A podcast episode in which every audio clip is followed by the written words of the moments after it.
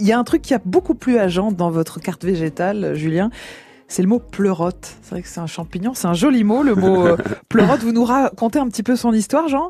Règne végétal, en effet, Corentine, mmh. et ce mot anglais forest. Mmh n'est autre que notre mot français emprunté au XIIIe siècle par nos amis anglais lorsque Guillaume de Normandie a conquis l'Angleterre et y a installé le français. Nous disions d'ailleurs forest hmm. il y a longtemps, puis le S a disparu, d'où l'accent circonflexe. Deux origines sont possibles pour ce mot.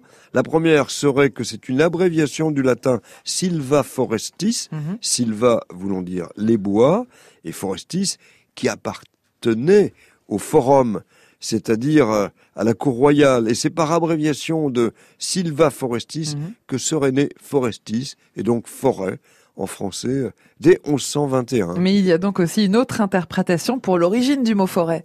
En effet, Corentine, et que je crois meilleur, euh, tout viendrait en fait du latin foras, donc en dehors, mhm. et la forêt serait alors ce qui est hors de la commune, en se souvenant qu'autrefois la France était couverte de forêts et dès qu'on était hors de la ville, eh ben on était dans les bois. Mmh. Avec la forêt est à l'honneur le règne végétal, cher à Julien Sebag, et en forêt c'est aussi le royaume des champignons. Et là de nouveau Julien Sebag nous régale avec euh, au menu un des plats à impérativement goûter, les pleurotes flambées au mexcal. Ah. Alors pleurotes, euh, étant au passage un mot délicieux. C'est vrai. D'abord dans sa construction, pleuro en grec ça signifie le côté, hein, d'où la pleurésie qui touche en somme les hmm. côtés du poumon.